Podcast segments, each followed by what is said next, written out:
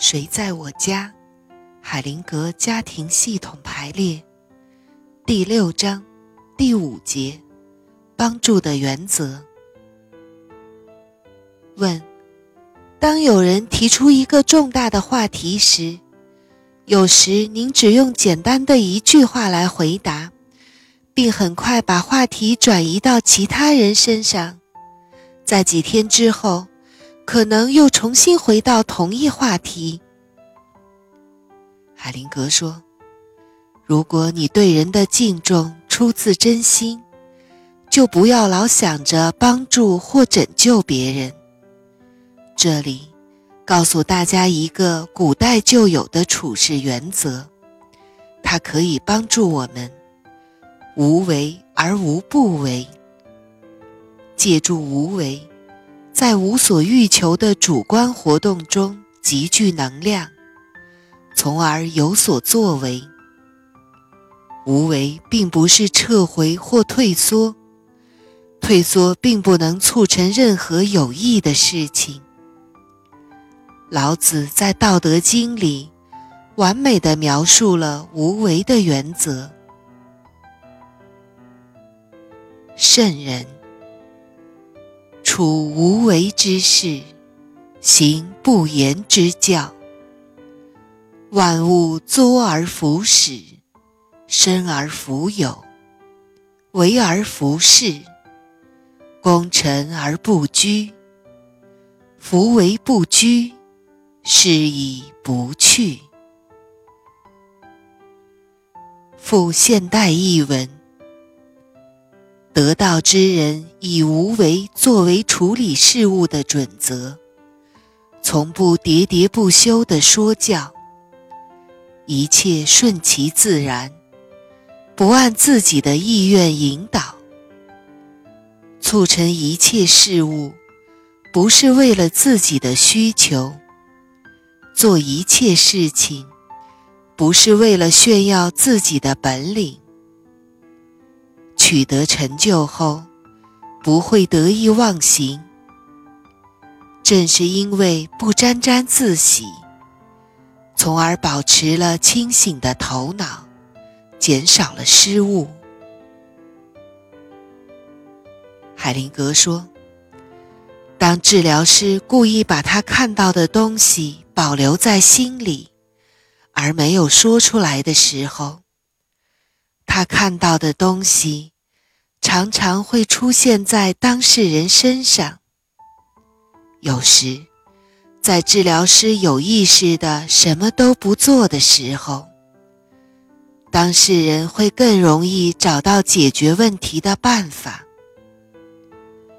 无为的境界，并不是你想达到就能达到的，但它给当事人留下更多发现问题的空间。总之，治疗师不要利用自己的干预来控制当事人做任何事情。我想起一个故事，讲的是一个有钱的年轻人，在责备了耶稣之后就离开了。从那里，我得到一个结论：这是一个很好的治疗模式。当事人可以在离开的时候没有变化。治疗师必须尊重这一自由。这是指对个体的自由。我们要有最基本的尊敬，包括失败的自由和保持原状的自由。没有意图和没有特殊目标。这是好的治疗关系应该具备的特征。那就是说，在某种程度上，我们必须放弃影响当事人的一切努力，这样才能创造一个治疗的空间。一切事情，只要超出了促成变化的最小所需，都会削弱当事人。在治疗中，越少就是越好。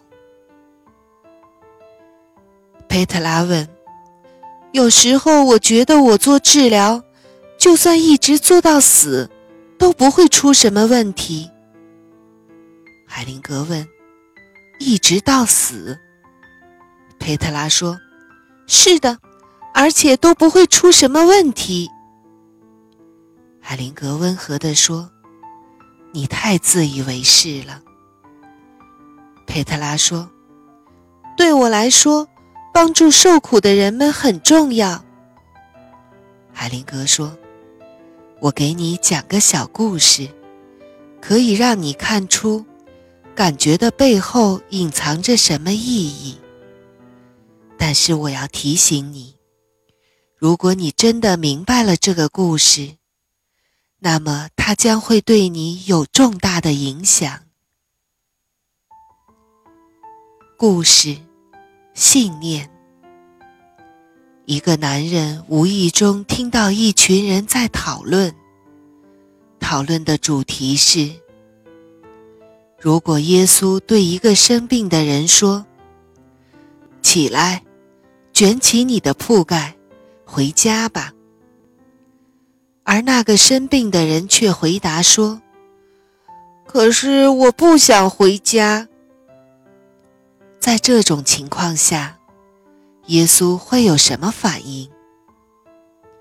其中一个人说：“耶稣可能会沉默一会儿，接着转过头对门徒说：‘他比我更让上帝感到骄傲。’